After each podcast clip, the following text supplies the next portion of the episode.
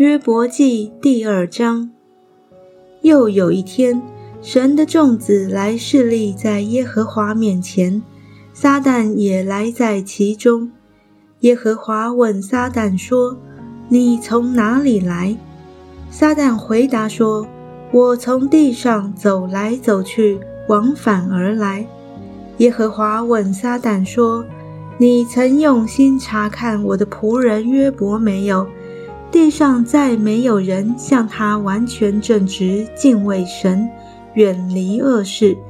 你虽激动我攻击他，无故的毁灭他，他仍持守他的纯正。撒旦回答耶和华说：“人以皮代皮，情愿舍去一切所有的，保全性命。你且伸手伤他的骨头和他的肉。”他必当面弃掉你。耶和华对撒旦说：“他在你手中，只要存留他的性命。”于是撒旦从耶和华面前退去，击打约伯，使他从脚掌到头顶长毒疮。约伯就坐在炉灰中，拿瓦片刮身体。他的妻子对他说。你仍然持守你的纯正吗？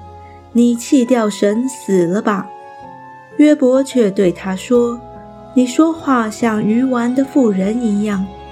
唉，难道我们从神手里得福，不也受祸吗？在这一切的事上，约伯并不以口犯罪。